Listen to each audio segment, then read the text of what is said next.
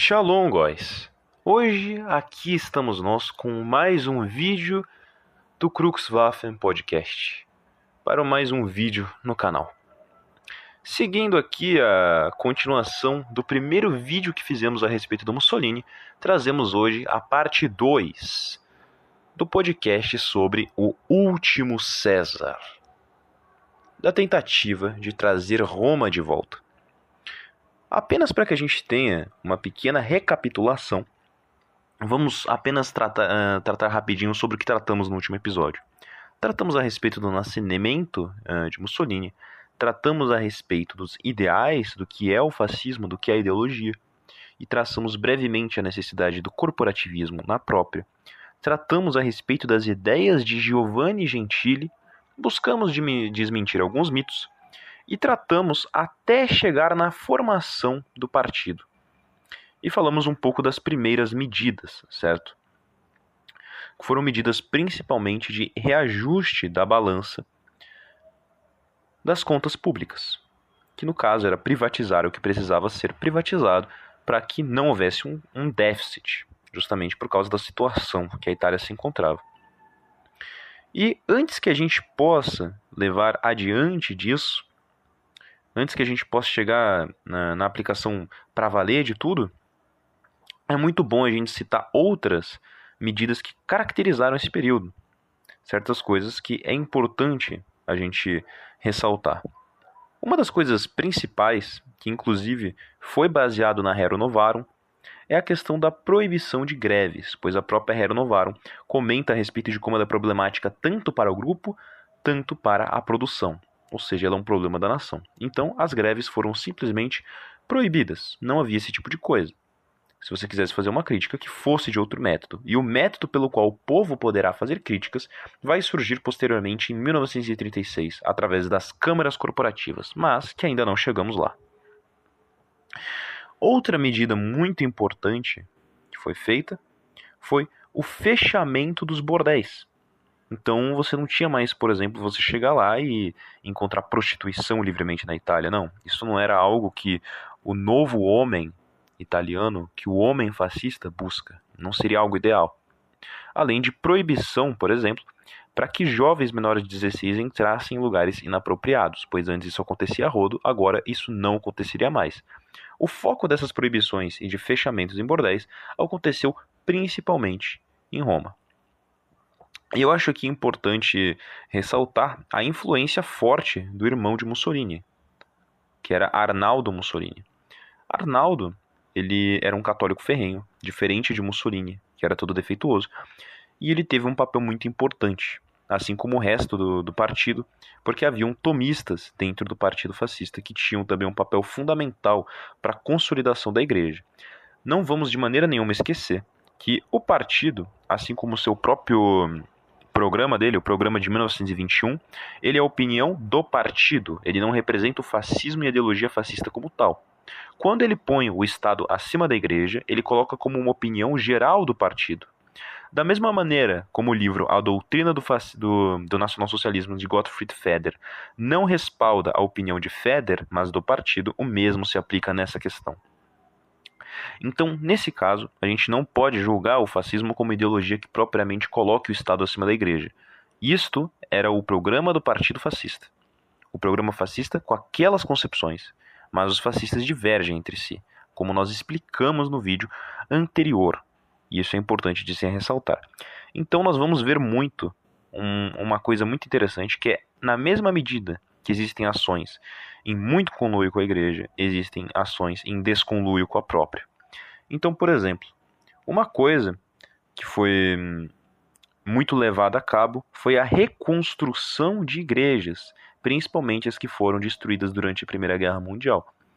Então o governo ele dava uma quantidade uma quantidade grande de dinheiro em liras para que essas igrejas fossem reconstruídas e reformadas. Não apenas isso, como foi promulgadas leis, foram promulgadas leis para que os padres começassem a ser respeitados. Pois anteriormente, com um grande número de socialistas, com um grande número de anarquistas na Itália, durante o período do, do rei Emanuel, era muito comum que as agressões contra padres estivessem crescendo. E Mussolini, ele promulgou que isso não poderia ser de nenhuma maneira feito. Ele deixou graves as restrições e a repressão para quem tentasse praticar tal ato. O irmão dele, Arnaldo, também sugeriu que fossem espalhados crucifixos por hospitais e escolas. É uma medida simples, é uma medida assim não tão né, eh, de peso, mas ela foi, foi aplicada, ela foi levada a cabo. E já é hum, importante a gente citar uh, a respeito também da taxação da herança. Também baseado na Rerum Novarum, da questão do direito à propriedade que foi justamente adquirida, Mussolini ele acabou com a taxação da herança. Então, aquilo que era propriedade do seu pai que passa para você não vai mais parte para as mãos do governo. Você pode ter posse daquilo. Agora, prosseguindo, temos que entender como que surgiu o culto, entre aspas, a Mussolini. Não utilizaremos essa palavra culto porque não creio que é o que se encaixa. É um erro muito grande acreditar que o próprio Mussolini começou a fazer esse tipo de propaganda. É fato que sim, ele manteve essa propaganda, mas quem começou a exaltar sua figura foi o próprio povo. Não só, como eu disse anteriormente, pessoas colocavam seu nome como Mussolini, como muitas pessoas acreditaram, acreditavam que coisas em que o Duce havia tocado eram instrumentos um tanto não sagrados, mas como amuletos de sorte. Então coisas como ah, Mussolini caminhou aqui, então eu vou fazer uma missão de peregrinação. Eu vou caminhar de tal lugar até Roma, de Roma até o lugar onde Mussolini nasceu. Um exemplo que eu estou dando. E as pessoas cada vez mais começavam a adorar ele como imagem, começavam a exaltar ele. E isso já começava naquele período, principalmente pelas medidas que ele fazia e pela já resposta imediata da economia às medidas feitas, que já começava a se reajustar. Além de, claro, muitas atitudes que realmente chamavam a atenção do povo italiano e faziam eles verem ele como um líder. Uma coisa importante quando você quer representar a força da sua nação é você nunca se deixar abaixar a cabeça. Mussolini, em certa ocasião, quando ele recebeu Churchill, ele pediu que Churchill apagasse o charuto para que viesse falar com ele. Atos simples desse tipo já conseguem demonstrar poder, e foi algo que foi muito utilizado. E bem, Outra coisa importante para se comentar, da qual se comenta muita besteira a respeito, é a respeito da obra, que não era nada mais do que a polícia secreta italiana, que ela se manteve secreta até 1930, depois ela foi revelada ao público. Ela foi criada em 1927 e ela era uma polícia secreta propriamente dita. A intenção dela era reprimir os inimigos do governo e fazer a devida justiça, certo, dentro dos parâmetros. Aí que vem a questão, né? Agora a gente vai comentar de algo muito interessante. Durante todo o governo de Mussolini, eu lhe pergunto, meu caro, quantas pessoas foram reprimidas? Quantas pessoas foram executadas, considerando que em 1927 o partido voltou com a pena de morte. Então agora você tinha a pena de morte novamente na Itália. Então quantas pessoas foram executadas pelo cruel e maligno regime e quantas pessoas foram reprimidas? Bem, as fontes oficiais do partido, oficiais de registro, elas dizem que morreram durante todo o regime fascista, desde a ascensão dele até o fim da República Social Italiana, com a morte do Duce, morreram somente sete pessoas. Sim, você não escutou errado. Sete pessoas. Algumas fontes antifascistas indicam um número um pouco maior, 10 pessoas. Sim, é um número realmente muito cruel.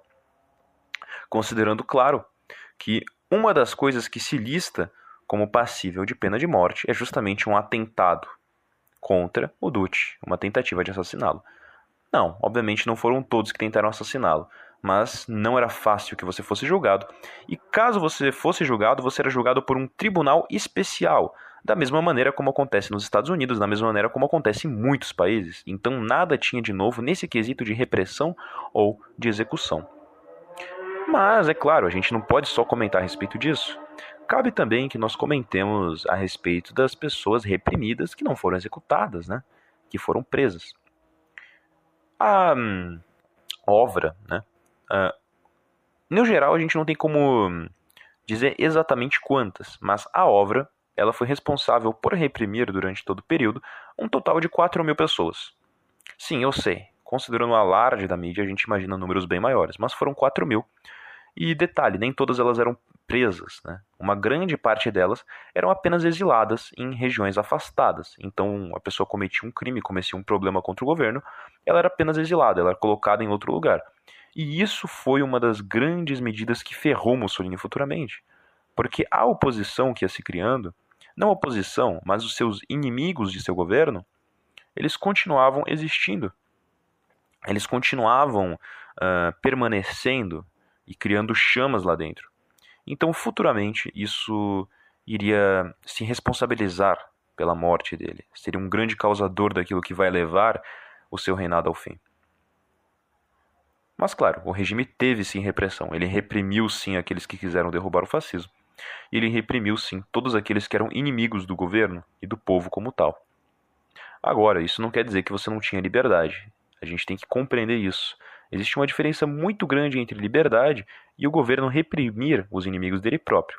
Pois vale lembrar que a própria democracia reprime aqueles que criticam a democracia. Você acha mesmo que você defendendo algo antidemocrático você não é reprimido pela democracia? É a mesma coisa com o fascismo. As coisas não mudam nesse sentido. Só que a diferença é que quando a democracia faz, é justo e bonitinho, e é em nome de algo bom. Quando o fascismo faz, em menor escala, é algo malvadão. Mas bem, uh, prosseguindo aqui na, na linha de raciocínio, no que diz a respeito ao governo, teve um momento que foi realmente drástico para ele, mas que foi, digamos, o pontapé para que começassem ser tomadas medidas propriamente fascistas e que aquilo que caracteriza a economia fascista começasse a ter uma característica muito mais firme e ganhar forma. Mas ela só vai ganhar uma forma verdadeira em 1936. Mas bem, chega o ano de 1929 e nós temos a, a Grande Depressão, a quebra da Bolsa de Valores, e essa crise nos Estados Unidos da América se estende para o globo inteiro.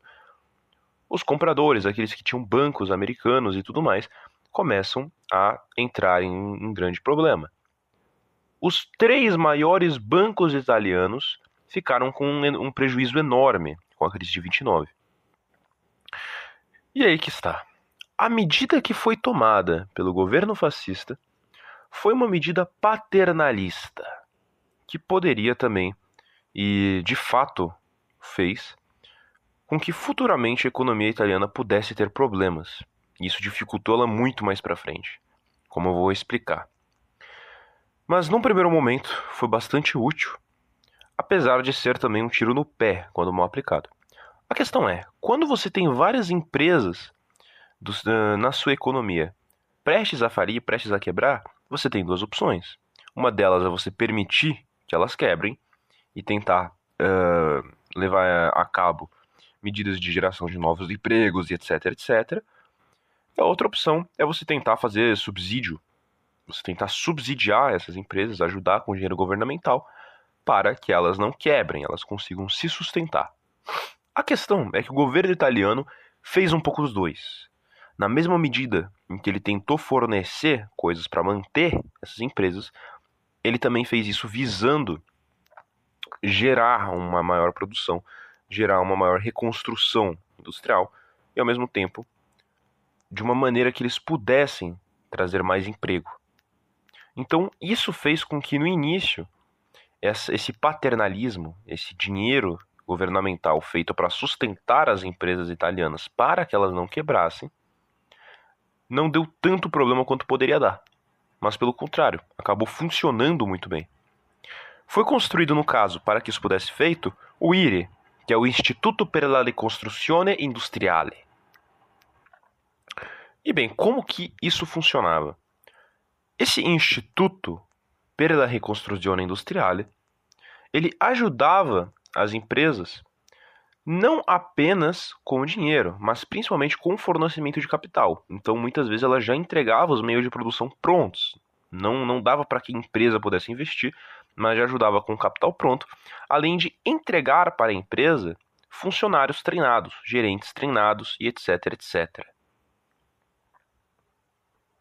Mas cabe aqui lembrar uma coisa muito importante, inclusive nós tratamos anteriormente.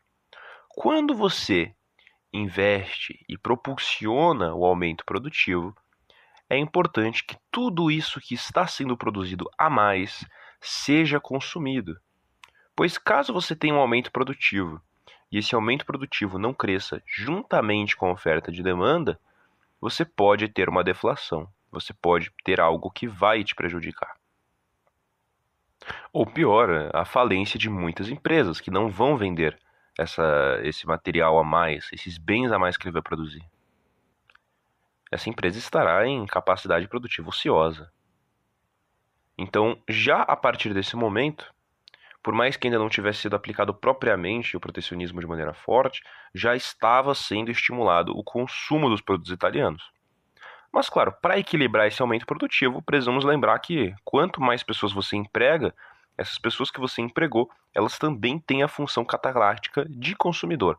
Então, portanto, você está sim aumentando a produção, mas dando emprego para as pessoas, essas pessoas que você emprega também consomem pois elas também são seres vivos, elas também compram. Então, isso gera, de certa maneira, um equilíbrio. E bem, hum, é importante também a gente entender aqui a questão dos juros. Infelizmente, a gente lançou um vídeo a respeito dos juros e ele foi deletado pelo YouTube porque é um tema muito perigoso para se tocar, porque falar a verdade, como nós sabemos, é crime. Então, o que a gente precisa saber é que eles não são bons, e que eles são um problema, eles são uma ferramenta bancária. O governo de Mussolini, ele não aboliu os juros, mas na questão de ajudar as empresas, ele utilizou desse recurso. Ele não quis endividar as empresas da maneira como os bancos fazem. Então emprest... foram emprestadas 3 bilhões e 500 milhões de liras em empréstimos. E esses empréstimos que eram feitos pelo governo para as empresas, para que elas pudessem se restabelecer através do crescimento, certo? Para que elas pudessem aumentar a capacidade para empregar novas pessoas, justamente porque a crise de 29 na Itália gerou uma grande onda de desemprego. Então, com esse dinheiro, com esse investimento, eles teriam que devolver isso até sete anos, só que eles devolveriam sem juros. Eles não teriam que devolver mais do que lhes foi emprestado. Então, isso foi muito importante e muito essencial para que a economia italiana pudesse se recuperar.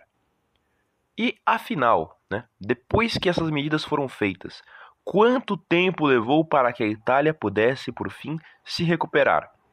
Três anos. A Itália se recuperou em apenas três anos. E ao fim desse período de recuperação, o povo estava muito contente. Eles tinham passado por uma crise que havia, se alastrado pelo mundo inteiro, mas rapidamente se recuperaram. E não apenas se recuperaram, como também conseguiram estabelecer certas coisas que foram muito úteis. Pois a base industrial italiana agora era bem mais, digamos assim, interessante, era mais dinâmica, não era a mesma que havia naqueles momentos. E bem, ao fim desse período de recuperação, já em 1932, ocorreram algumas mudanças. Uh, os clubes da ação católica, que haviam sido fechados uh, anteriormente por Mussolini, eles foram reabertos. Mussolini ele se arrependeu disso, ele decidiu reabrir e ele teve uma conversa com a igreja, na qual o próprio concordou que era essencial que o Estado estivesse em conluio com a igreja e que tais eventos não deveriam de maneira nenhuma se repetir. Além disso, Papa Pio confessou que rezava pelo, pelo seu irmão, por Arnaldo. Mussolini ficou muito agradecido. E o Papa Pio XI também deu um conselho para Mussolini, dizendo para ele que ele nunca deixasse o ego subir à sua cabeça e que ele tomasse cuidado com esse tipo de coisa. Que ele pudesse sempre carregar consigo uma humildade muito grande. E até que ponto Mussolini levou isso para si, nós já não temos registro, não podemos saber disto mas o conselho lhe foi dado.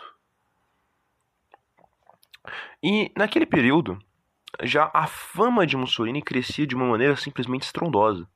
As pessoas ficaram extremamente contentes com aquele governo, porque imagina o seguinte: durante esses três anos, eles estavam em um período de recuperação econômica.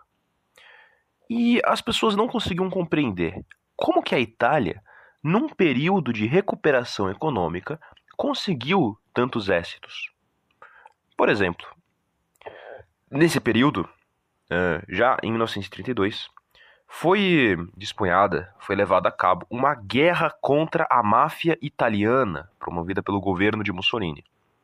Uma quantidade absurda de mafiosos foi presa uma quantidade de em torno de 32 mil armas foi presa também, foi apreendida, e líderes mafiosos extremamente conhecidos também foram capturados. Então, nesse quesito da segurança, você com certeza não precisaria se preocupar. A Itália já passava por tal estado de bem-estar na questão social e de segurança que você poderia muito bem dormir com a porta de casa aberta, coisa que é muito comum em regimes que têm esses graus altos de segurança, regimes bons ou maus. Outra coisa que foi promovida foi a drenagem dos pântanos Pontini, que isso é algo bem interessante. Mas afinal, o que, que são os pântanos Pontini? Os Pantos Pontini eram uma região na Itália gigantesca que era responsável por malária. Era uma região enorme de pântanos, extremamente úmida que desde os tempos cruzados, desde muito tempo atrás, desde muitos governos italianos anteriores e subsequentes, eles tentaram resolver o problema daquele pântano, que era uma região de epidemia, uma região epidêmica, hum, desagradável, completamente hum, impossível plantar ou tentar fazer qualquer coisa naquela região. E o governo fez um grande projeto de canos para drenagem daqueles pântanos e conseguiu drenar eles por completo. Mais tarde, esses pântanos, uh, nos anos posteriores, lá para 1936, teriam uma importância muito grande. Mas, por enquanto, vamos nos atentar a isso. Né? É importante a gente saber dessa drenagem, que ela foi um feito grandioso do governo, até porque foi um projeto novo. Os canos e os meios para essa drenagem foram invenções novas, não era uma tecnologia que já existia. Mas bem, Além disso, foram construídos 1.700 acampamentos de verão para aqueles que moravam nas cidades, para as famílias que quisessem chegar lá perto. Outra coisa é que, com o aumento produtivo, você precisava de mais pessoas, você precisava ter esse crescimento uh, subsequente de trabalhadores. Então, era estimulada a maternidade, era estimulada a família. Então, as mães que tivessem mais de sete filhos, elas recebiam medalhas da mesma maneira como um soldado que vai à guerra e volta ensanguentado recebe medalhas, você que era uma mãe dona de muitos filhos, você igualmente recebia essa honra na Itália fascista. Não apenas isso. Como foi dito que os soldados agora deveriam fazer continência para mulheres grávidas. Esse tipo de coisa, como medalha para para mulher que vai ter o sétimo filho, ou uma continência para grávidas, parece algo bobo, parece algo besta, mas o significado que isso traz, a fé que isso traz para a doutrina, para uma questão social, é muito grande, é muito relevante. É uma maneira de você louvar, mesmo que de maneira pequena, mesmo de maneira muito simbólica, a família, o nascimento, a vida. Além disso, também foram construídas 16 mil escolas. Então a situação é que a Itália começava a caminhar. Antes a Itália passava por muitas dificuldades, estava em uma crise realmente árdua, o povo estava desunido. Agora, com a chegada do Partido Fascista, você já não tinha mais as brigas entre partidos, até porque não tinha partidos. Não haviam mais os conflitos causados por sindicatos, porque já não haviam mais greves. E agora, de alguma maneira mística, as empresas não só conseguiam se desenvolver melhor, como havia gastos públicos muito úteis que alegravam a população. A população realmente gostava de Mussolini, ele era realmente uma figura muito popular. Então as pessoas enviavam cartas, faziam esculturas, faziam homenagens, faziam saudações, peregrinações, todo tipo de modo de agradecer aquela figura. E ele era visto, é claro, como um tipo de homem ideal. Ele era o tipo de figura que agia que uh, as pessoas queriam ter como filho. Agora, é importante a gente lembrar que, obviamente, ele não, não tem todo o crédito. Ele era um homem de ação, mas defeituoso. Muito do crédito se deve aos outros membros do partido. Não querendo aqui de maneira nenhuma tirar os créditos de Mussolini, até porque ele era um homem que ia lá e fazia as coisas, que realmente tinha uma atitude forte a respeito desse ponto. E ainda nesse ano, em 1933, na verdade ano consecutivo, tivemos a criação da CAR, da CAUR, que eram os comitês de ação pela Universidade de Roma. Esse comitê, ele trazia em si a ideia de cultivar a união, a integridade e a promulgação entre todos os partidos fascistas que haviam surgido e estavam espalhados pelo mundo. Isso vinha de uma ideia de Asvero Gravelli, que era chamada de panfascismo. Em outras palavras, o fascismo agora ele já não era algo puramente italiano, ele já não era um movimento italiano, mas ele começava a se tornar algo muito maior. Começava a se tornar um movimento de libertação dos conceitos de esquerda, direita e esquerda e uma maneira de união da nação, um estado de conluio da nação em perfeito estado ou como diria Rory acima, a harmonia entre o Estado e a nação como se fossem um único órgão. E Asvero Gravelli, ele era uma figura bem interessante, porque ele representava muito daquilo do que seria o fascista ideal. Ele batalhou na, na Guerra Espanhola. Ele lutou ao mesmo tempo como voluntário nas guerras que futuramente a Itália teria e ganhou três medalhas por bravura militar.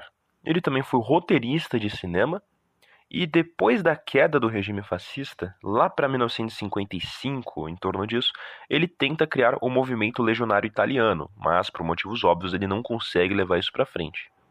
Ele também era escritor do jornal Anti-Europa, porque ele tinha críticas graves contra a Europa, não porque ele não gostava da identidade europeia, mas ele enxergava o resto da Europa como inimigo da Itália, o que é muito claro.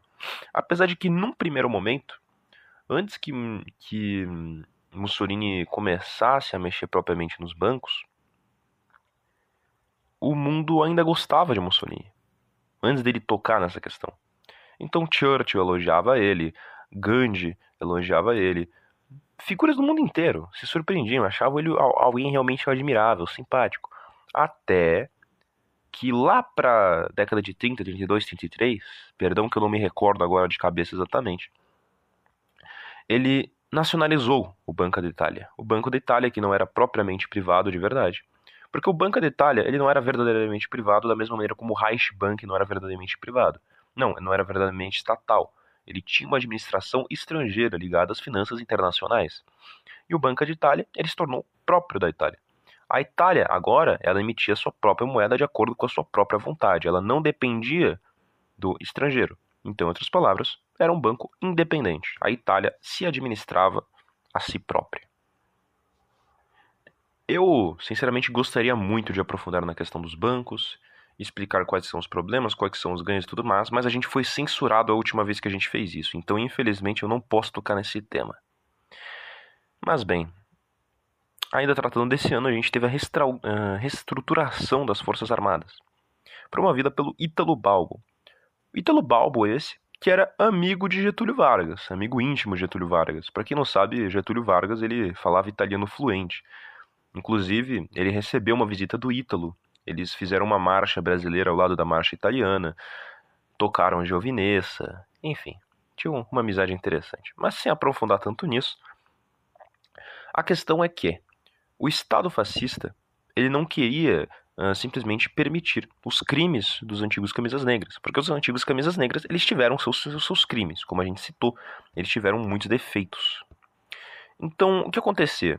Uh, o que eles queriam fazer era tornar os camisas negras algo muito simbólico, não algo propriamente dito, não uma milícia.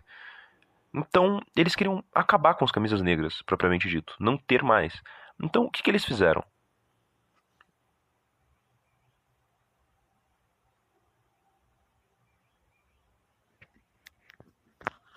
eles fizeram uma lista de todos os camisas negras que estavam nas Forças Armadas ou tinham interesse, e com base nessa análise, eles pegaram e separaram entre os que tinham crimes graves e os que poderiam ser perdoados. Aqueles que tinham crimes graves, eles eram presos, exatamente presos, eram tirados do exército ou eram demitidos. E nesse sentido, o exército italiano ele perdeu muita força, porque uma coisa muito comum é que nos exércitos, ao menos naquela época era muito comum, muitas pessoas que eram para ser presas fugiam e entravam na, na militaria, iam lutar em exércitos como maneira de fugir disso. O exército italiano, quando ele tira os criminosos do exército, ele acaba deixando um exército meio puro. Não estou falando que é errado você fazer isso de maneira nenhuma.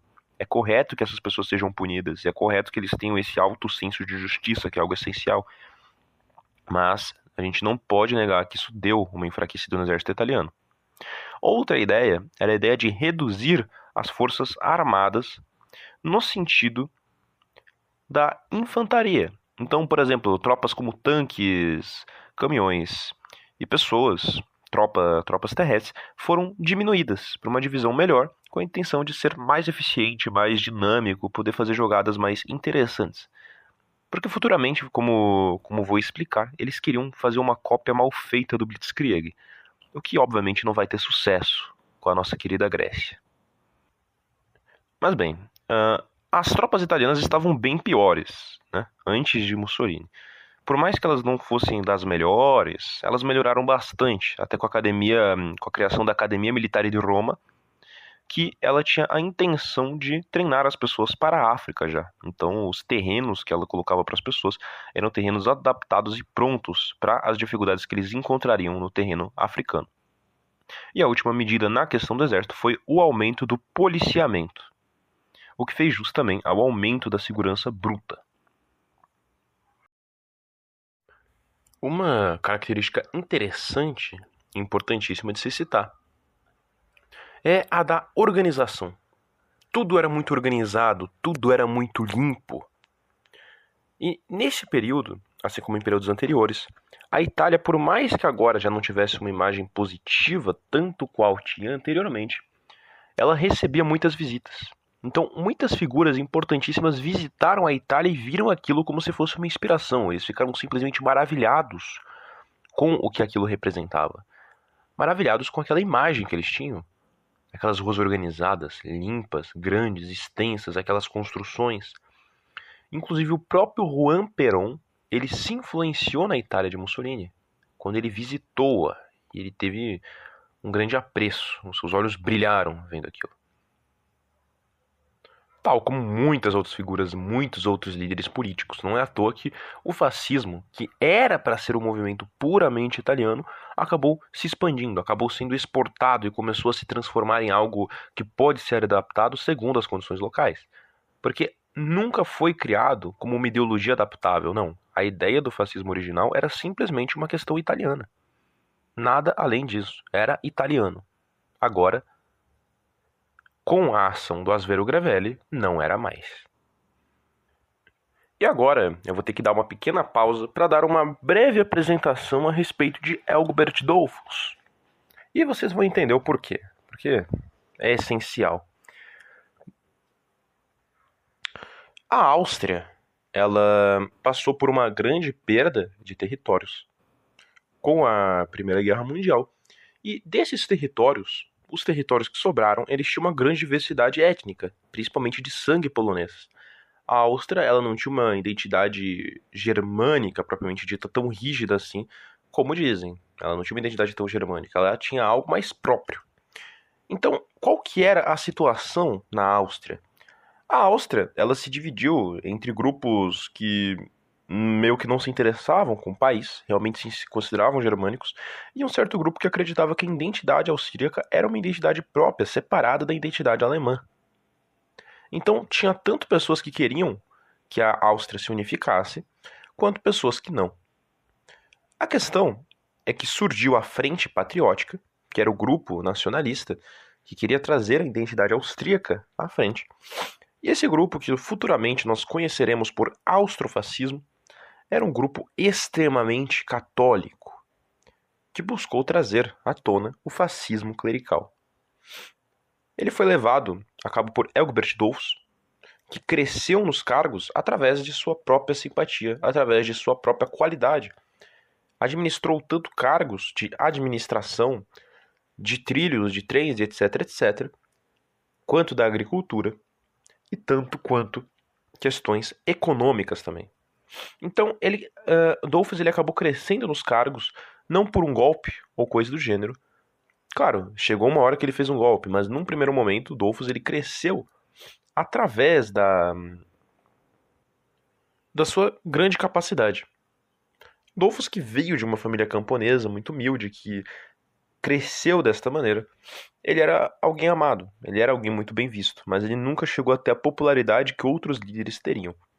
Então, ainda assim, por mais que ele tivesse, no fim, depois de ter chegado no poder, dado um golpe e estabelecido que o único partido agora seria a Frente Patriótica, seria o Partido Nacionalista Austríaco,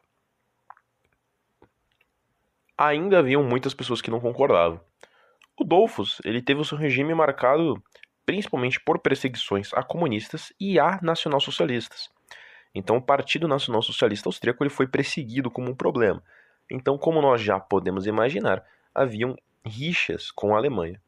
Mas a principal rixa com a Alemanha não tinha relação nem com isso, mas tinha relação com a questão de que Adolf ele queria anexar a Áustria com a Alemanha. Só que o governo austríaco não queria. O governo de Dolfos ele era um governo patriota, era um governo nacionalista que pregava que a Áustria era uma coisa diferente. Se a Áustria é ou não germânica, não cabe a mim decidir, porque eu não sou austríaco nem germânico. Isso é um problema que, o, que os alemães, que os austríacos resolvam entre eles. Isso não cabe a mim discutir a respeito disso. Mas o ponto é, isso gerou um conflito. Dolfus, ele durou apenas um ano no, no governo, e durante esse período em que ele governou, ele fez amizade com Mussolini. Mussolini jurou que defenderia a Áustria. E nesse momento, Mussolini, que ainda não havia conhecido Hitler pessoalmente, já tinha uma imagem negativa de Hitler. Porque Hitler estava contra o seu aliado. O Dolfus era aliado principalmente, primeiramente, do Mussolini. Então, o Mussolini tinha uma imagem extremamente negativa dele. E estava do lado de Dolfus. E os alemães, eles já começaram a atacar, os austríacos já começaram a ter as primeiras entradas. Por mais que né, muitos do povo austríaco realmente gostassem dos alemães, realmente quisessem que eles estivessem lá e que essa anexação acontecesse. No fim, acabou que a Itália tentou fazer suas ameaças, não teve êxito, é claro. Mas chegou um momento em que os alemães conseguiram assassinar Dolfos. E Mussolini, que tinha a família de Dolfos lá na Itália, porque a família de Dolfos estava na Itália naquele momento, foi recebida por Mussolini no período em que o Dolfos morreu. Então, caberia ao Duce ter que dar a notícia triste para a família. Tem que fazer essa coisa super desagradável. Além de que, claro, que ele ficou extremamente irritado com aquilo. Mas extremamente irritado. E seguindo a promessa que ele fez para o Dolfos, ele decidiu o seguinte: olha, eles querem anexar? Não, mas eles não vão. Eu vou seguir aqui o, o legado que eu prometi, que eu jurei pro meu, meu camarada, meu amigo. A Áustria agora, ela estava sob o comando de Kurz von Schoschning, e ela permaneceu, por mais que Dolfus uh, houvesse morrido. Recomendo inclusive que pesquisem a respeito do funeral dele. Tem algumas filmagens a respeito. O Schuschnigg, ele continuou comandando a Áustria sozinho, sem apoio nenhum, sem apoio popular, sem nada que ele pudesse levar em mãos, e apenas com apoio da Itália. A questão é, Mussolini ele formou um exército de 4 mil tropas, não, 40 mil, perdão, e enviou para lá. O exército alemão, que se aproximava durante a noite, ele escutou os passos e as marchas do exército italiano e meia-noite ele decidiu recuar, ele desistiu de avançar. Mussolini, inclusive, ele havia dito: eles querem anexar a Áustria, então que venham. E após impedir a anexação da Áustria com as tropas italianas, o que poderia desencadear uma guerra entre a Itália e a Alemanha, mas acabou não acontecendo, Mussolini declarou a independência da Áustria. Ele disse que a Áustria era um estado independente e que a ela não caberia ser anexada a outro país, contra sua vontade. Outros países decidiram entrar na onda e se fazer de heróis. Eles pegaram o fato de a Itália ter defendido a Áustria e pegaram para si a glória. Então, os britânicos e os franceses, eles também declararam a independência da Áustria, só que é um pouco irônico porque eles não mandaram nenhuma tropa para defender, mas tudo bem, já que eles quiseram se louvar a si mesmos. Mas o ponto é o seguinte: eh, Mussolini ele já fazia negociações com o governo inglês e a negociação que ele queria é o seguinte: ele queria saber se ele teria direito a, se ele teria direito a usar livremente as terras austríacas, para que ele pudesse fazer a defesa da, da Áustria. Então, Mussolini realmente estava pensando em levar a cabo uma defesa de uma guerra direta contra a Alemanha. Ele realmente estava com isso em mente. Ele queria utilizar o território austríaco para que ele pudesse livremente passar as tropas por lá. Então ele não simplesmente foi lá e colocou as tropas lá, não, ele queria permissão, ele queria saber se ele poderia, ele queria saber qual seria a opinião internacional a respeito disso. E ao mesmo tempo, ele queria ver a questão da Abissínia, que eu já tratarei. A resposta dos ingleses a respeito da Áustria foi não. Eles falaram: "Não, desculpa, mas você não pode fazer isso". Não concordaram. Mussolini, ele ficou extremamente irritado com aquilo, ficou muito chateado. Até porque aqueles que tinham declarado, juntamente com, com a Itália, a independência austríaca, não queriam ajudar, não queriam simplesmente contribuir. Mas, claro, isso também pode se dar, talvez, por muita suspeita dos ingleses de que talvez a Itália quisesse fazer alguma coisa com a Áustria. Até porque, vamos analisar a situação aqui. O que, que a Áustria representava para os italianos? Na Primeira Guerra, os austríacos lutaram com os italianos. Os Arditi entravam dentro de trincheiras austríacas e esfaqueavam os austríacos. Era uma guerra entre dois povos, que não era uma guerra antiga, era uma guerra de pouco tempo. Então, se a gente parar para analisar, o que significa um povo que lutou contra outro defendê-lo agora? A Itália já não era a mesma. A Itália estava propondo defender diretamente uma nação com a qual ela guerreou. O Mussolini, no passado, quando ele era um soldado, ele lutou contra aquela nação, ele lutou contra os austríacos pessoalmente no fronte. Mas agora não. Agora ele estava levando a cabo uma defesa daquele país. E com a falha das negociações com os ingleses, com toda essa, essa questão que ele não conseguiu levar à frente, ele decidiu fazer algo que ele não gostou nem um pouco, que foi se encontrar com Hitler. E este foi o primeiro encontro que ele fez. E bem, uh, Adolf e Mussolini se encontraram pessoalmente. E eles não se gostaram nem um pouco. Mussolini já estava irritado com ele, porque ele estragou toda a ideia que ele tinha em mente. E o Adolf também não gostava dele. Então o primeiro encontro deles foi extremamente sem amizade. Eles não, não se viam bem um com o outro. O próprio Mussolini chegou a falar abertamente para um de seus camaradas que não gostava dele. Ele falou: não, não gosto desse cara. Então, inclusive, como maneira de desprezo, quando Adolf fez a sua visita, Mussolini ele fez uma marcha de exibição e ele propositalmente sabotou essa marcha de exibição. Então, a marcha feita pro, pro Adolf, ela foi feita toda fora de sintonia com a marcha desincronizada, como forma de desrespeito à figura dele. E como já se deve imaginar, a conversa que eles tiveram, que foi sem intérpretes, foi diretamente um com o outro, não teve sucesso nenhum. Eles não chegaram a nenhum ponto, não conseguiram concluir o que por fim acontecia. E futuramente a Alemanha iria sim anexar a Áustria. A Áustria se tornaria território do Reich. E, bem, Mussolini, que já não gostava de Adolf, ficaria ainda mais irritado com ele. Porque pouco tempo depois, mais especificamente duas semanas depois do encontro de Mussolini com Adolf, ocorreu a Noite dos Longos Punhais, onde os estraceristas e muitas outras figuras do partido foram exterminadas do Partido Nacional Socialista. E Mussolini ele ficou simplesmente enojado. Ele, ele disse que Hitler era cruel, que era uma, uma pessoa desprezível. Era só futuramente que ele mudaria a sua visão sobre algumas coisas, algumas questões, principalmente da doutrina nacional socialista, e buscaria trazer algumas influências dela para o fascismo italiano. mas nada muito relevante em si. O que a gente precisa entender, claro, apenas eh, compreender nesse primeiro momento, é que eles se odiavam, não se suportavam um ao outro. A única coisa que poderia mover estes dois países juntos em uma guerra futuramente, caso acontecesse, seria o ódio contra um inimigo maior. Jamais uma nutrição de amizade de uma nação pela outra. Agora, deixando de lado essa, esse assunto meio trágico, a gente vai falar de algo que poderia ter tornado a Itália extremamente poderosa se tivesse tido mais exército. Mas é uma, algo que depende muito das forças naturais e não de algo além disso. Então, é compreensível que não tenham tido êxito que queriam com isso. Que é a tentativa de achar petróleo. A Itália queria ter petróleo, queria ter um bom setor petrolífero e fez investimentos muito grandes nesse setor. Eles, através de vários hum, testes com especialistas, etc., tinham total certeza de que havia petróleo na Líbia. Então, eles queriam explorar esse petróleo. Então foram gastas 4 bilhões de liras na procura desse petróleo.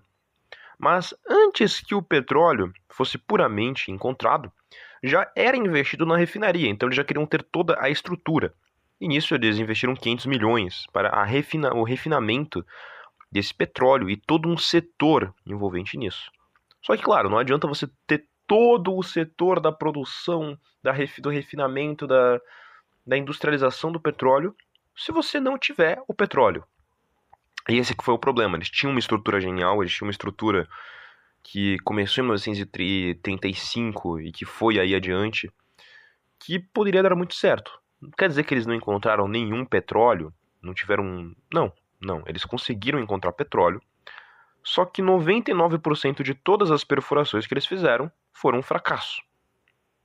No final, a quantidade de petróleo que eles adquiriram correspondia a 0,5% dos lucros. Lucro esse que ia baixando né, em torno de 0,02, uma coisa desse gênero, ou é, era algo em torno disso. Porque com o passar dos anos, esse lucro de petróleo diminuía. Não, não era uma estatal boa, não era algo poderoso propriamente dito. Então, infelizmente nisso eles fracassaram, mas se tivessem tido esta, a Itália poderia, quem sabe, decolar. Ou ter se rearmado, se preparado muito melhor. E vale dizer que justamente nesse período, aí entre 1935 e, e finalzinho de 1934, eles fizeram medidas que foram problemáticas. Eles fizeram algumas medidas ruins. Eles criaram problemas na moeda, eles fizeram uma deflação que não foi boa. O pessoal acabou poupando e foi problemático para as empresas. Então, o gasto estatal na assegurar as empresas para que elas não tivessem problemas acabou aumentando. E como teve também os gastos com petróleo, acabou que os gastos públicos ficaram um pouco sufocados. Então, eles precisavam fazer algo a respeito, precisavam fazer uma reestruturação geral de tudo isso. Mas antes que a gente volte a falar de economia, antes que a gente volte a falar de qualquer reconstrução industrial e etc, etc, precisamos falar do ano de 1936, onde tudo isso vai acontecer. O ano de 1936 foi um ano essencial para uma mudança geral em muita coisa na Itália fascista. Foi o ano em que, pela primeira vez, foi declarado o retorno do Império Romano, do novíssimo Império Romano, declarado pelo último César. Como sabemos, na Primeira Guerra, a Itália não recebeu muitas das tropas, não das tropas, mas dos territórios que ela deveria ter recebido. O acordo que ela tinha não foi prometido pela Inglaterra. Então, como uma maneira, inclusive, não apenas de restaurar o louvor e fazer jus às terras que a Itália deveria ter por direito,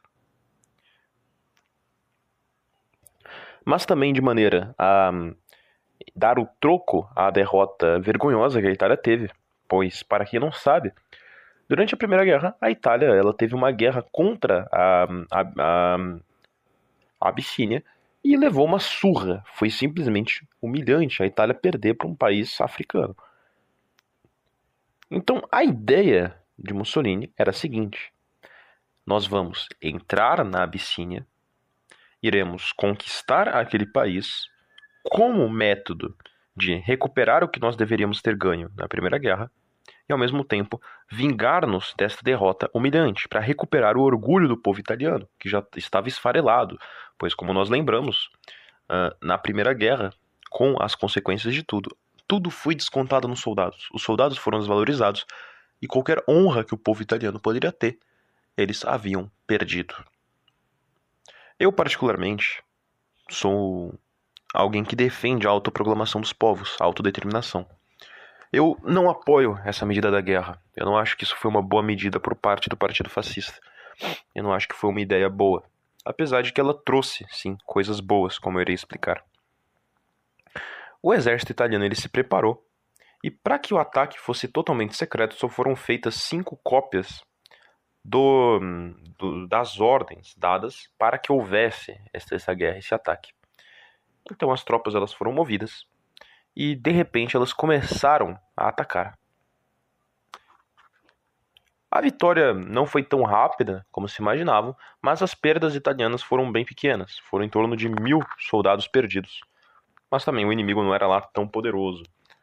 O rei, né, por fim, ele foi tirado do poder e a Abissínia agora ficou em mãos fascistas. O mundo inteiro tentou mandar a, a mensagem a respeito disso, porque eles se assustaram. De repente, a Itália atacando a Abissínia, isso não era algo esperado. Era uma, uma guerra de repente, de repentina. E os ingleses, nesse primeiro momento, não tinham muito o que fazer, não tinham também como atacar em relação a isso. E por mais que eu não apoie a guerra, por mais que eu não apoie de maneira nenhuma essa medida, ela trouxe sim coisas boas para a, a Etiópia, né? agora dita Etiópia. Pois, afinal, vocês já se perguntaram quem que acabou com a escravidão naquele país? Então te digo, não foi o Ocidente, não foi nenhum país, não foi nenhum país anglo-saxão, não foram Nações Unidas. Quem acabou com a escravidão na Etiópia foi o novo Império Romano, foi a Itália fascista. O regime fascista declararia que agora a escravidão não mais existiria naquelas terras. Como um método de fascistizar, vamos dizer assim, aquele território. E por fim, após essa conquista, após terem feito isso e, digamos, terem curado uma ferida que há muito tempo dava dor de cabeça ao povo italiano e há muito tempo fazia eles se sentirem extremamente humilhados com aquela derrota, Mussolini ele subiu e, em um discurso para todo o povo italiano, ele declarou em alta voz: Agora, no dia de hoje, eu declaro o nascimento do novo Império Romano.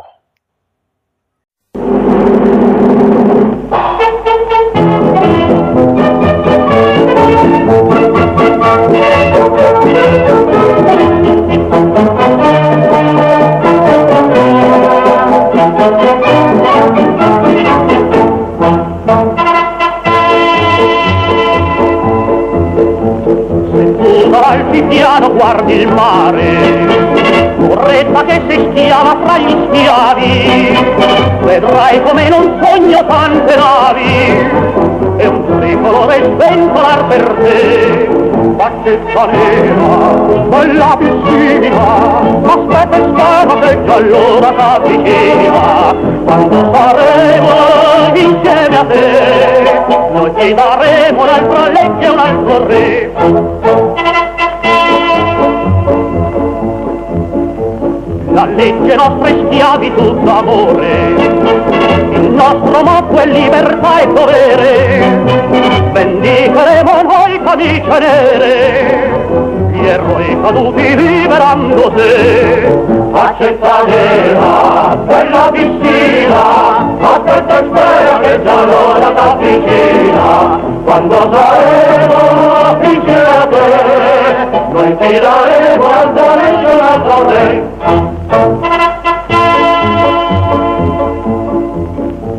Concetta nera piccola piscina, ti porteremo a Roma liberata, dal sole nostro tu sarai baciata, sarai in camicia nera pure tu.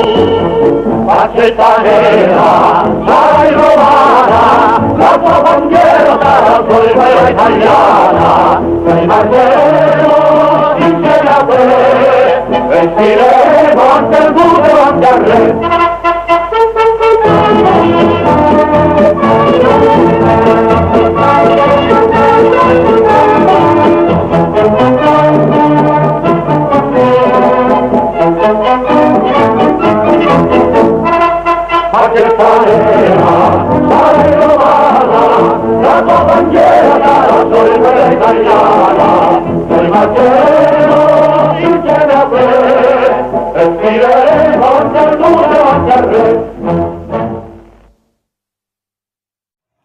É chegado o tão aguardado ano de 1936. E aqui nesse ano, depois da, dos problemas, os problemas que tiveram, que começa a surgir finalmente uma economia de caráter muito mais fascista e bem mais acentuada, baseada finalmente nos ideais corporativistas que já haviam sido determinados anteriormente. Mas, afinal, o que é o corporativismo? O corporativismo ele foi um conceito, uma prática que surgiu na era medieval, que consistia na ideia de organizações em corporações de ofício, onde trabalhadores de certas áreas se juntavam entre si para decidir preços, regras de comércio e maneiras de conduta. Então, por exemplo, artesãos se uniam com artesãos, construtores com construtores, pedreiros com pedreiros, e dessa maneira eles se decidiam e sabiam a maneira como eles iriam agir. Em outras palavras, o corporativismo é a organização das forças produtivas da nação como se cada parte remetesse ao órgão de um mesmo corpo. Por isso mesmo, a palavra corpo, corporativismo, que vem de corpus. Tudo unido como um só. Ou, se a gente pudesse até mesmo resumir isso de uma maneira muito melhor, poderia ser a parte subordinada ao todo, porém dentro de um modelo econômico que divide cada grupo segundo tal, cada função cataláctica da economia segundo tal. E a ideia do fascismo italiano era, com a base da Rerum Novarum, trazer este novo este antigo corporativismo só que de uma maneira adaptada, adaptada às características às características atuais, às características modernas. Dessa vez, ela não surgiria da mesma maneira que antes surgiria, porque naquela época ainda não existia essa busca por acumulação de capital como existe atualmente, na época que haviam essas corporações. Então era algo muito mais voltado para a subsistência. Nos tempos modernos, caso isso se formasse naturalmente, sem a mão do Estado no meio da administração, isso poderia, quem sabe, resultar até mesmo em um cartel, um truste e etc, etc, etc. Então, este novo corporativismo, ele era feito de cima para baixo. Eram corporações divididas e regulamentadas pelo Estado. E é importante a gente fazer uma pequena diferenciação. Os sindicatos são organizações trabalhistas que agem uh, não em conluio com o sistema, mas independentemente, de, uh, independentemente dele, agindo de forma arbitrária, apenas beneficiando um lado. Então, ele busca, por exemplo, regular preços sem a consulta da empresa e a empresa pode falir ou ter prejuízo no mercado por conta disso, e assim e vice-versa. Agora, com o corporativismo, isso não funcionaria mais desse jeito, pois agora haveria um conluio, haveria um contrato entre as duas partes. O Estado fascista italiano acabou com a existência do Congresso e substituiu ele por algo mais novo, mais eficiente, que era a Câmara das Corporações. A Câmara das Corporações, ela tinha as corporações definidas pelo Estado corporações da fazenda, corporações de agricultura, corporações industriais, corporação do aço e etc, etc, etc. Cada corporação definida a um diferente ramo da produção da nação. E dessa maneira, o Estado poderia diretamente ter contato com o que acontecia em cada setor econômico e poder dessa maneira armar estratégias econômicas muito mais eficientes com o consentimento das forças produtivas, para que dessa maneira não houvesse mais uma briga ou uma desequivalência entre a vontade estatal e a vontade privada, mas sim uma união pura, uma união nacional, uma união unificada.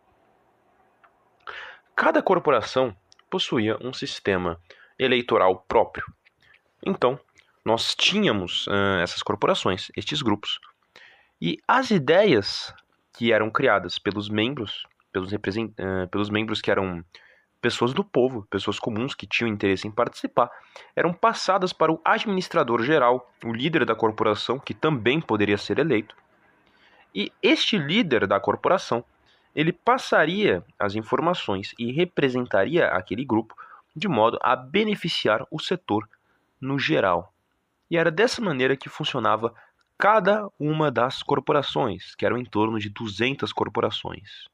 Perdoe-me, me corrijam se eu estiver errado. E não apenas isso, como as corporações também tinham uma função de descentralização.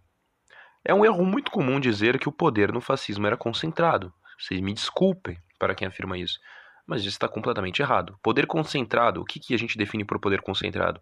É quando um único líder tem grande poder de ação em todas as áreas, de uma maneira muito arbitrária. Não era assim.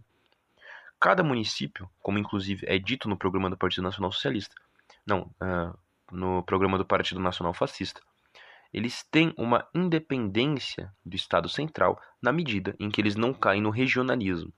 Então eles têm uma possibilidade de administração separada do governo. Não era uma burocracia na qual tudo deveria ser aprovado e supervisionado por Mussolini, de modo nenhum. Tanto que as próprias corporações possuíam uma hum, independência muito grande em muitos quesitos. Por exemplo, no nosso sistema é declarado um salário mínimo igual para toda a população. Isso não necessariamente vai ser bom. Pode ser que para alguns seja excesso, pode ser que para outros falte. No corporativismo fascista, o salário mínimo vai ser determinado de acordo com cada corporação, de acordo com cada região, de acordo com os preços de cada região e etc, etc.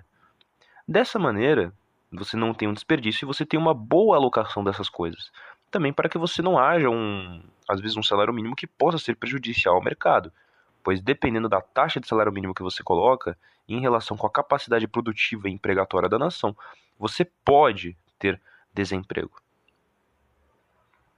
Então, isso era utilizado como recurso. Não somente isso, como muitas outras questões que as corporações também poderiam decidir por si, cada uma ao seu método. Como a própria regulamentação do tempo trabalhado. Lembrando que o máximo que você poderia trabalhar era 8 horas. Mas, caso eles quisessem diminuir, mexer a respeito de todos esses temas, esses assuntos, eles poderiam mexer nisso. Tanto nos horários de trabalho, etc, etc. Uh, planejamentos e tudo mais. Inclusive, deixa eu tirar essa figura, esse vício de linguagem péssimo que eu tô com esse etc. Mas, por fim, prosseguindo, essa Câmara das Corporações foi instituída e agora, uma maneira muito boa da gente ver como que isso vai começar a funcionar são com os projetos de grande escala que o Partido Fascista começaria a fazer. Pois agora os, para... os programas dele já não seriam os mesmos. Eu quero que vocês prestem muita atenção em tudo que eu vou citar a partir de agora, desde a criação dessas câmaras corporativas, para que vocês entendam como que isso funcionou na prática. Pois ok, a teoria está aqui, câmaras corporativas, cada uma administra, mas e na prática? É isso que a gente vai ver agora. A Itália, há muito tempo, desde muitos governos anteriores, ela sofria com questão de abastecimento, principalmente de frutas, principalmente de alimentos agrícolas. Além, claro, do trigo, pois ela, ela dependia do estrangeiro para a produção de trigo. Focando principalmente no sul italiano, isso porque o sul italiano era muito menos desenvolvido que o norte, era uma região muito mais ignorada, uma região mais pobre, e ele queria focar no desenvolvimento dessa região para que a Itália pudesse se tornar boa no geral. E apenas dando um exemplo de como isso funciona, por exemplo, eu vou usar aqui o Brasil, né? O Sul, ele sustenta o resto dos estados brasileiros, com uma grande quantidade de impostos que é tirada do Sul. Agora, se a gente, por exemplo, desenvolver um estado que pega muito desse imposto, ele não vai precisar mais pegar tanto imposto. e você vai poder deixar que o outro país, eh, ou não, o outro estado se desenvolva mais. Então, você desenvolver muito o sul é bom também para o norte. E assim adiante, e vice-versa também. Você gera um equilíbrio também, que é muito útil.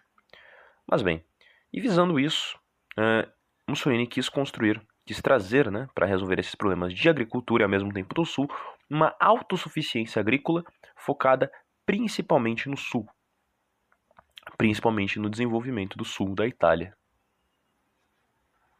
E para fazer isso, ele se reuniu com os líderes das corporações agrícolas e, com, com o auxílio disso, ele pediu ajuda deles com o seguinte: ele queria saber o quanto que a agricultura poderia expandir para que ele pudesse calcular a eficiência disso. E ao mesmo tempo, ele, ele pediu os dados do consumo médio de grãos dos italianos.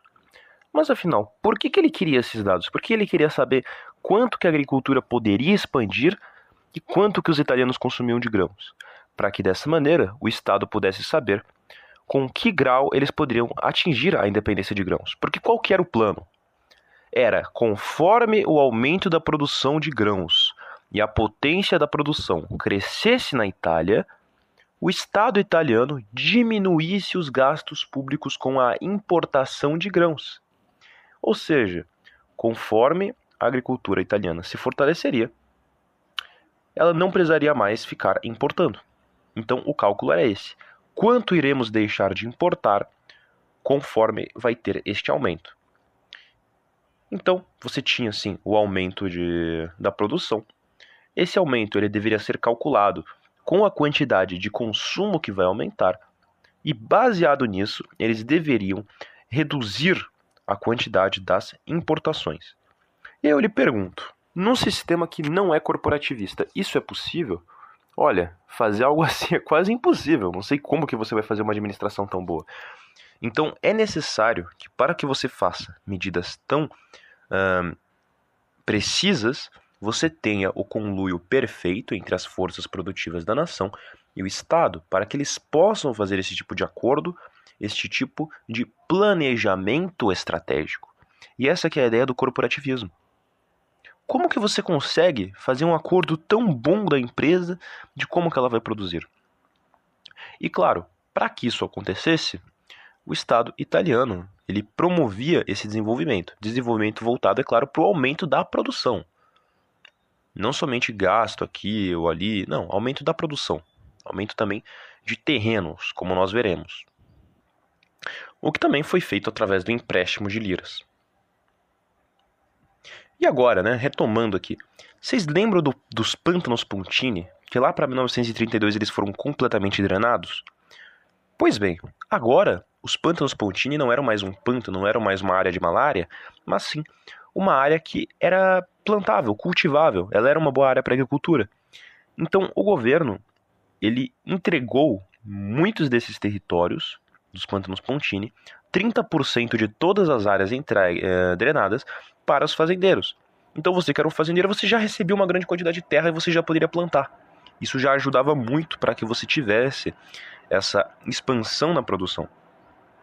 Então foram concedidas concedidos 500 milhões de liras para essa expansão da, da produção e também para o investimento da tecnologia de fertilizantes, pois o setor dos fertilizantes também ele tentou ser, ser propulsionado pelo governo italiano. E bem, conforme a indústria nacional crescia e a necessidade de grãos estrangeiros diminuía, a concorrência estrangeira da mão de obra não ficava mais relevante em questão à Itália. Então acabou que os salários de quem trabalhava nos campos crescia 5% ao ano. Ou seja, a Itália não apenas começou a se tornar forte na questão agrícola, mas ao mesmo tempo ela tinha um crescimento de salários. E quanto tempo levou para que a Itália se tornasse independente na produção de trigo, em muitos artigos, e resolvesse o problema da falta de frutas e da necessidade de acabar com o déficit público na importação de alimentos? Então eu te digo, em apenas dois anos, através de uma ação em perfeito conluio entre a atividade pública e entre a ação privada. Mas a industrialização do Sul não poderia parar apenas na, no desenvolvimento da agricultura. Afinal, uma economia forte é uma economia diversificada. Então, o que foi feito? Em todo o sul italiano, foi tornado fácil para que as indústrias pudessem passar para lá. Então, houve, por exemplo, indústrias que se uh, locomoveram até o sul. Houve casos de que os impostos gerais no sul para que você instalasse uma empresa se tornaram muito menores. Então era muito mais fácil que você instalasse a sua indústria no sul. E uma coisa que acabou preocupando era que com esse aumento industrial, esse aumento de produção, poderia não ter desemprego, mas o oposto do desemprego, que é a falta de pessoas para empregar. Então o governo deixou claro que se por acaso tivesse isso, essa, esse excesso de emprego e faltasse gente para empregar como mão de obra, o governo traria líbios, etíopes ou somalis para pegar estes empregos. Então ele arcaria com 20% dos custos para trazer eles à Itália e eles agiriam lá como, como trabalhadores. Como trabalhadores. E uma das invenções muito importantes do Sul foi a Zona Mezzogiorno. A Zona Mezzogiorno foi uma zona industrial construída pelo Estado italiano, na qual foi gastada, eh, gastado um milhão de liras para que fosse feita essa estruturação, e ela tinha capacidade para 130 indústrias indústria geralmente na área do ferro pesado e coisas do gênero. As indústrias nacionais que se instalarem lá eram isentas de muitas questões fiscais. Muitas das coisas que elas deveriam gastar, elas não precisavam mais. Então existia muita vantagem em construir uma indústria na zona Mezzogiorno, do sul italiano. Agora, as indústrias estrangeiras que quisessem se instalar lá tinham que pagar, tinham que entregar 15% do lucro mas 15% não era considerado uma quantidade grande. Mas não vamos esquecer, o foco era que houvesse indústrias nacionais, não indústrias estrangeiras. Então, por isso que existia assim um, uma cobrança maior para estrangeiras para que não enchesse de indústria estrangeira. Afinal, eles queriam independência, eles queriam que a Itália pudesse andar com as próprias pernas. E vocês se lembram daquilo que a gente estava falando de, por um acaso, nessa região haver falta de pessoas para empregar por excesso de emprego? Pois bem, isso aconteceu. E eles trouxeram, no fim, vários etíopes para lá. Outra coisa interessante da, da zona Mediogiorno é a Fiat. A Fiat ela teve um grande empurrão na era fascista, um grande crescimento, tanto que você encontra também vários pôsteres da Fiat feitos pelo governo. A Fiat ela teve uma certa aliança com o Estado fascista. Ah, ela conseguiu se instalar na, na zona Mezzogiorno e com o crescimento que ela teve, ela conseguiu bater o recorde de vendas naquele período, que foi muito útil para aquela empresa. Não apenas isso, como o Estado fez vários acordos úteis com ela. E bem, um dos acordos era que como o Estado ele deu um apoio muito grande para o crescimento da Fiat, que ajudou eles a terem aquele pico de recorde de vendas, a Fiat ela deu 10% de desconto na compra de qualquer produto militar que o Estado quisesse. Então, eles tinham aí uma aliança de, de amizade, que beneficiava ambos. E também foi o que ajudou a Fiat a ser grande como ela é. Porque antes ela tinha relevância, mas o governo fascista foi muito importante para que ela tivesse seu empurrão em vendas, tivesse seu destaque. E no que tange ao setor ferroviário, eu já havia explicado a respeito disso. Mas foi, foram contratadas muitas empresas para a construção de uma malha ferroviária, que era para se estender desde o norte até o sul. E de 200, 285 quilômetros de marra ferroviária, ferroviária, eles passaram para 835 quilômetros de malha ferroviária. Ou seja, praticamente triplicou a quantidade de ferrovias que haviam no país. Esse desenvolvimento ele foi feito através de grandes empréstimos que, assim como os outros empréstimos industriais, também não tinham juros e também deveriam ser devolvidos, devolvidos em um prazo de sete anos. O governo muitas vezes ele fazia acordos de que 60% do lucro iria para o governo e 40% para a, as empresas privadas responsáveis pela construção, ou o contrário. Mas o intuito era que essa fosse uma zona mista. O governo não queria pegar totalmente o lucro ferroviário, pois as ferrovias elas geralmente não tendem a dar tanto lucro. Não é sempre que isso dá. Isso pode dar muito, muito errado também. Então o governo optou por beneficiar ambos os dois, os dois lados. Até porque o governo ele não poderia, por ser um governo paternalista, o fascismo italiano em específico, ele era paternalista, ele sustentava uh, demais as empresas, ele era muito gentil até demais nesse sentido. E isso acabava com que ele não pudesse estourar as contas públicas, então ele não poderia arriscar tanto nesse sentido. Então é importante vocês já entenderem aqui. Vocês já perceberam a fragilidade que tem as contas públicas italianas? Porque não vamos esquecer, as contas públicas italianas não aboliram os juros, eles ainda são subordinados a isso. Eles ainda têm essa dificuldade. O que eles fizeram foi acabar com juros compostos. Os únicos juros que você tinha dentro da Itália eram juros simples. Mas, ainda assim, eles sofriam com essa praga dentro da economia deles. O que aí um, uma, uma grande fraqueza das economias que não adotam o modelo federiano. Então percebam, qualquer grande gasto público vai dar algum problema, como futuramente vai acontecer com o início da guerra. Mas no geral, a Itália crescia, ela tinha seu desenvolvimento.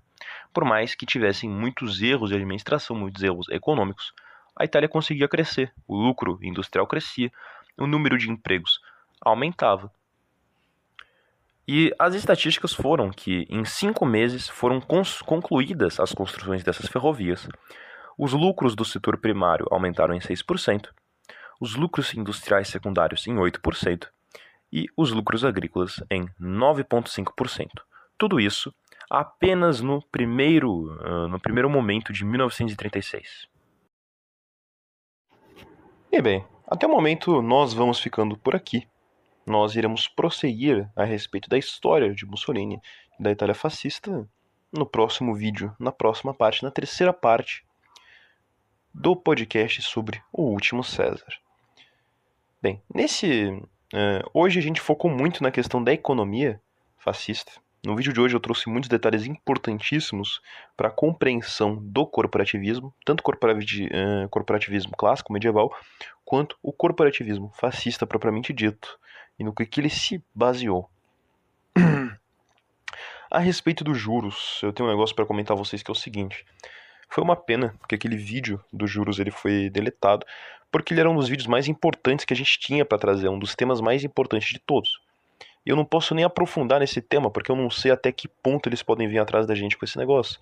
Porque, pelo visto, existem certas coisas, né, um certo grupo que você não pode criticar. Ou não, quer saber? Eu vou cortar esse assunto para não dar problema.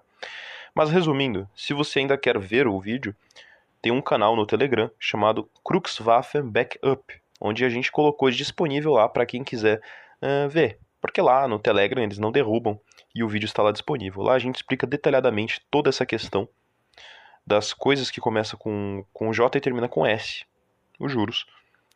E lá vocês podem verificar isso. Mas enfim, a gente agradece a todos que acompanharam até aqui traremos sim a continuação deste podcast. Tem muitos temas ainda que a gente tem que trazer que a gente ainda não trouxe, porque a fila de coisas que a gente tem para tratar é muito grande. São muitos temas.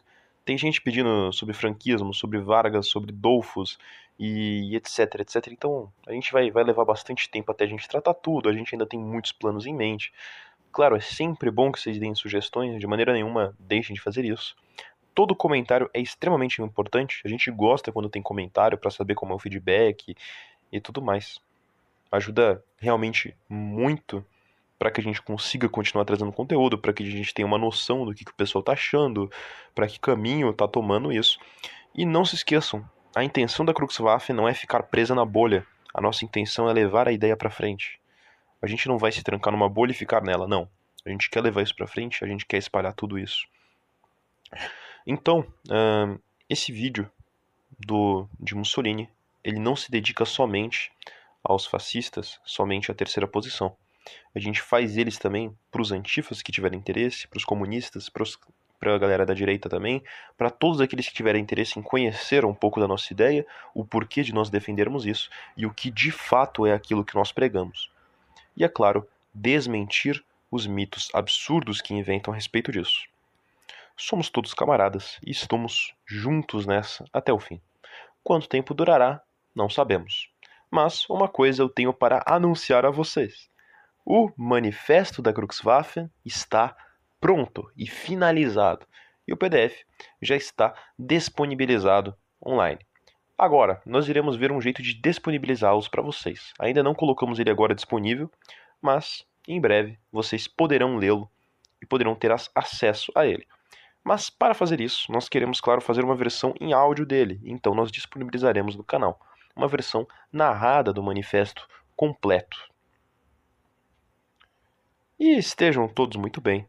Espero que vocês estejam com saúde, estejam indo bem nos treinos de vocês, pois afinal, um corpo forte é uma mente forte, uma mente resistente. Nunca se esqueçam de buscar uma boa harmonia platônica. Nunca se esqueçam de rezar e nunca se esqueçam de levar adiante seus estudos para que vocês possam futuramente levar a ideia adiante também. E como é de costume, como é a tradição do canal que nós jamais poderemos abandonar, rezemos ao final do vídeo. Salve Pátria! Pater noster, qui est in celis, sanctificetur nomen tuum, adveniat regnum tuum, fiat voluntas tua, sicut in cielo et in terra. Panem nostrum quotidianum debitoribus nostris, et ne nos inducas in tentationem, sed libera nos a malo. Amen. Ave Maria, gratia plena, Dominus tecum, benedicta tu in mulieribus, et benedictus fructus ventris tu, Iesus. Sancta Maria, Mater Dei, ora pro nobis peccatoribus, nunc et in hora mortis nostrae. Amen gloria Patri et Filio et Spiritus Sanctum, sic ut erat in principio et nunc et semper et in saeculorum. Amen.